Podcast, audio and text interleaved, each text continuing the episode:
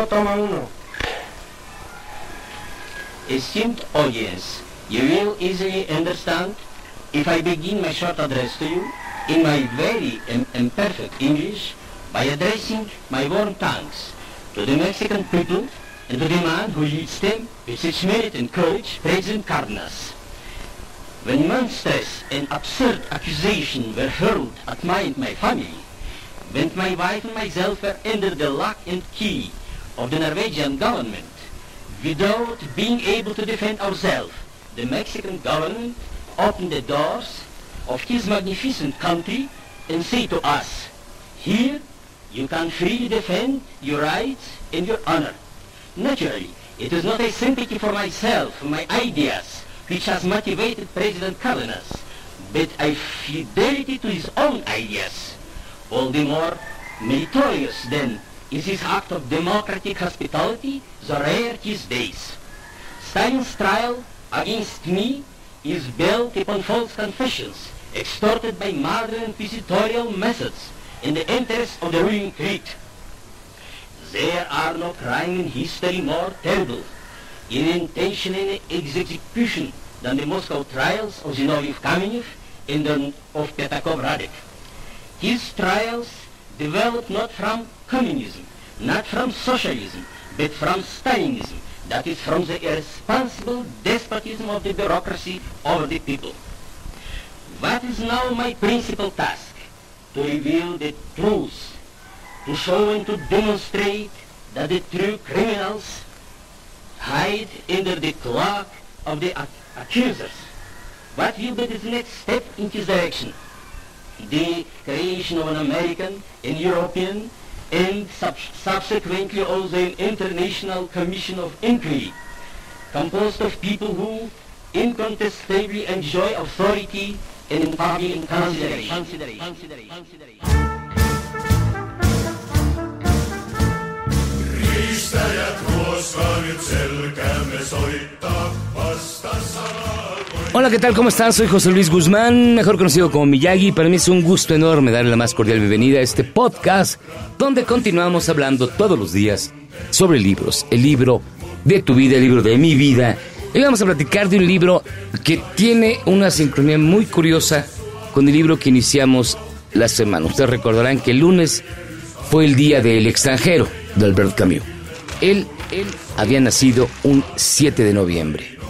Hoy vamos a hablar sobre una novela donde uno de sus protagonistas nació también un 7 de noviembre y fue el principal líder de una revolución que ocurrió el 7 de noviembre.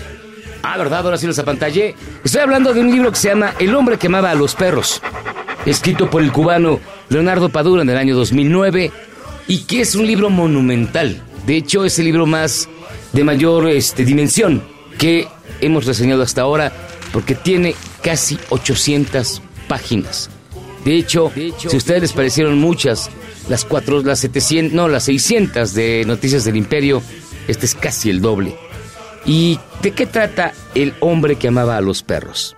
Bueno, miren, la historia gira en torno a un personaje de ficción que se llama Iván Cárdenas, que en su juventud fue un escritor prometedor cubano, hasta que un día cayó en desgracia con los censores estalinistas, ya ven cómo se las gastan en la isla, los cuales declararon que una de sus historias era contrarrevolucionaria. Su carrera entonces queda bloqueada por una capa de burócratas, arribistas y oportunistas, y se ve obligado a ganarse una existencia miserable como corrector de textos en una revista de veterinaria. Al comienzo de la novela, nos encontramos con él en el funeral de su esposa. Es entonces un hombre desilusionado y roto que vive en una casucha destartalada con goteras y cuyo único consuelo está en su propio perro.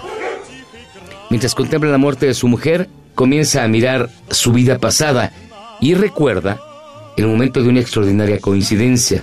Una tarde de 1977, dando una vuelta en una playa, se encuentra con un misterioso extranjero que pasea a sus dos perros borsoi rusos, una raza prácticamente desconocida en la isla y que además los borsoi eran los perros que utilizaban los zares de la antigua Rusia, es decir, es un perro carísimo. El interés común en los perros es el punto de partida de una conversación en la que el hombre que amaba a los perros se presenta como Jaime López. No, no el cantante, Jaime López, un español de edad avanzada que vive en La Habana. Este hombre resulta ser finalmente Ramón Mercader, el stalinista catalán y agente de la GPU que por órdenes personales de Stalin asesinó a León Trotsky, el hombre quien, junto con Lenin, dirigió la revolución bolchevique en Rusia. Trotsky había nacido un 7 de noviembre. La revolución rusa ocurrió el 7 de noviembre.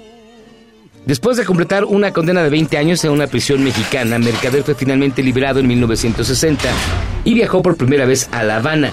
Un año más tarde se traslada a Moscú, donde sus jefes del Kremlin le proporcionan la condecoración de héroe de la Unión Soviética. Sin embargo, Ramón Mercader no estaba destinado a disfrutar de los frutos de su crimen. Incluso la condecoración tuvo que hacerse en secreto, ya que solo poco años antes este Nikita Khrushchev había denunciado a Stalin como criminal y asesino de masas. Ramón Mercader quedó así comprometido al silencio hasta el final de sus días y vivió una existencia horrible en Moscú y no podía siquiera salir de Rusia y siempre estaba siendo espiado por la KGB hasta que al fin le permiten escapar a La Habana cuando sufría ya de cáncer terminal y donde murió en 1978 en la más completa oscuridad. Esas son dos historias. La tercera historia que cuenta el hombre que amaba a los perros es la vida de León Trotsky.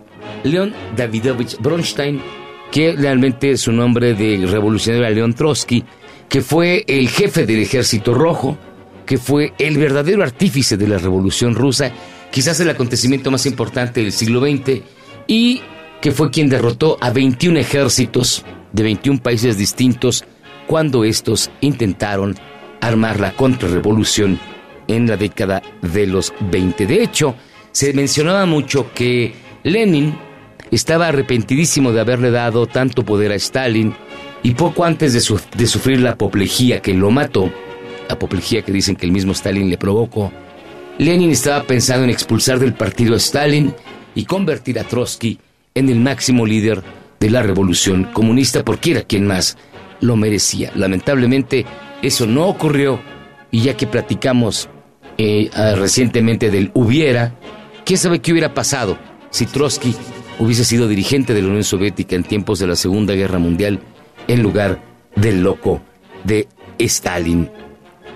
La novela entonces se ve en estas tres historias y documenta de manera casi perfecta la forma en la que Trotsky llega a México, cómo se vincula con la izquierda mexicana y también cómo eh, logra escapar a varios ataques en su contra. De hecho, el centro neurálgico del libro consiste en el relato histórico del asesinato de León Trotsky. Esta decisión la tomó Stalin desde 1937, desde los llamados juicios de Moscú, donde de manera humillante todos los revolucionarios de la antigua guardia tuvieron que reconocer hasta crímenes imaginarios para darle gusto a Stalin y aún así ser ejecutados de un balazo en la cabeza. El primer ataque contra Trotsky, de acuerdo a como lo relata la novela, ocurre el 24 de mayo de 1940, hace poquito más de 80 años, cuando un grupo de 20 stalinistas armados, dirigidos por el artista plástico David Alfaro Siqueiros, sí, David Alfaro Siqueiros quiso matar a Trotsky porque era un comunista rabioso, pero de verdad profundamente fanático.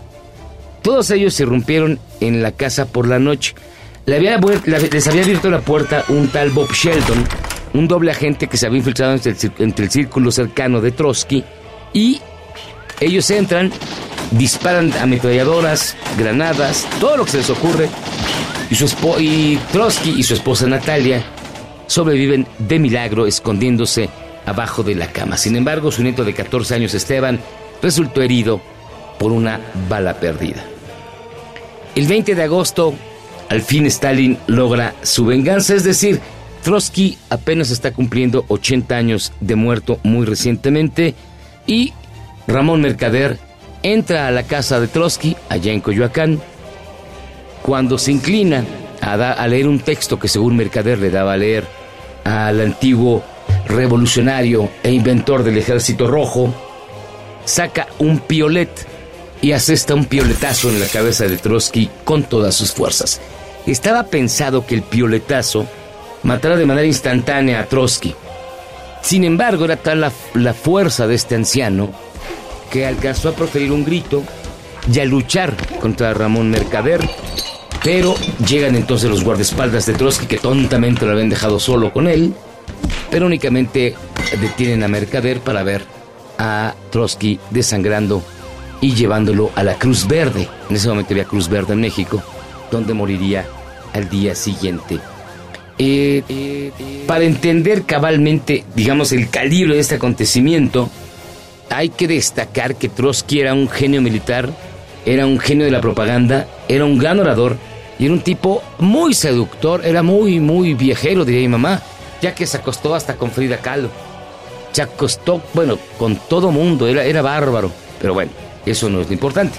Trotsky era un hombre impensable, era un hombre grandioso en todos los aspectos y muere precisamente aquí en México.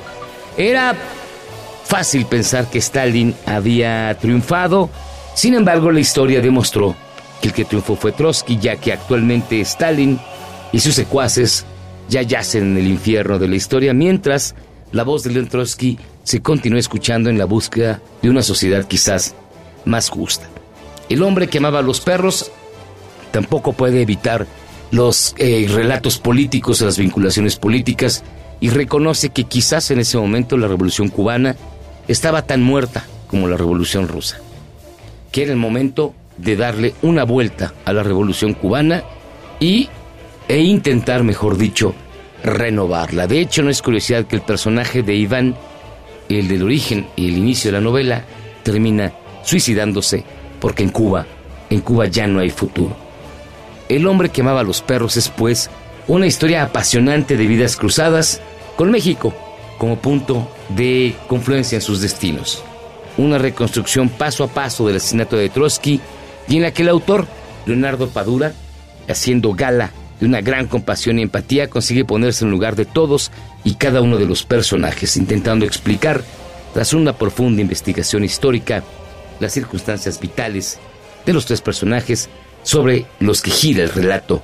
De hecho, cualquiera de los tres personajes podría ser el hombre que amaba a los perros, aunque en la portada aparece León Trotsky. También está llena de personajes secundarios, por ejemplo aparecen George Orwell, Frida Kahlo, Diego Rivera y también los hombres de los perros que amaron a estos hombres que eran Truco, Churro, Maya y los perros favoritos de Trotsky que eran X y Dax.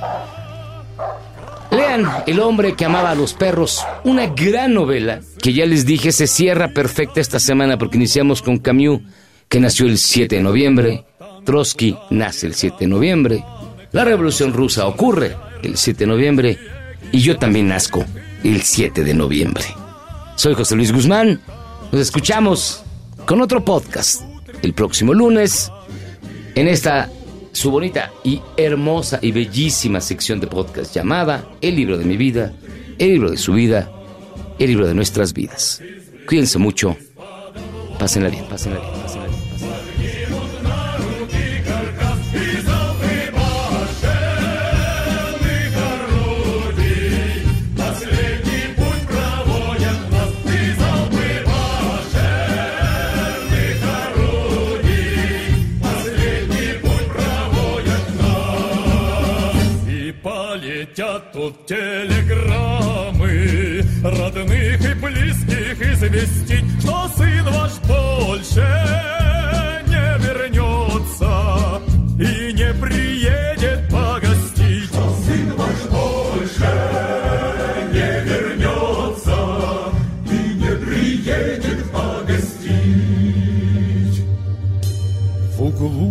Заплачет мать старушка, Смахнет слезу старик, отец и молодая Не узнает,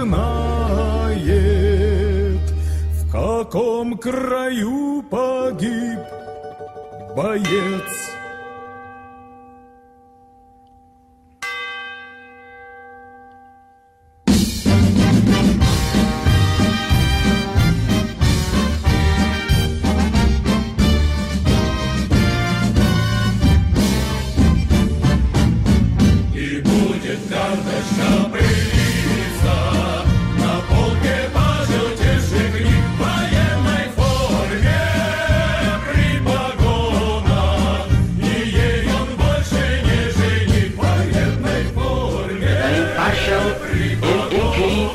Will ensure that there is not a stain on, on my honor, both personal and political. Profoundly convinced that the right is on my side, I wholeheartedly salute the citizens of the new world.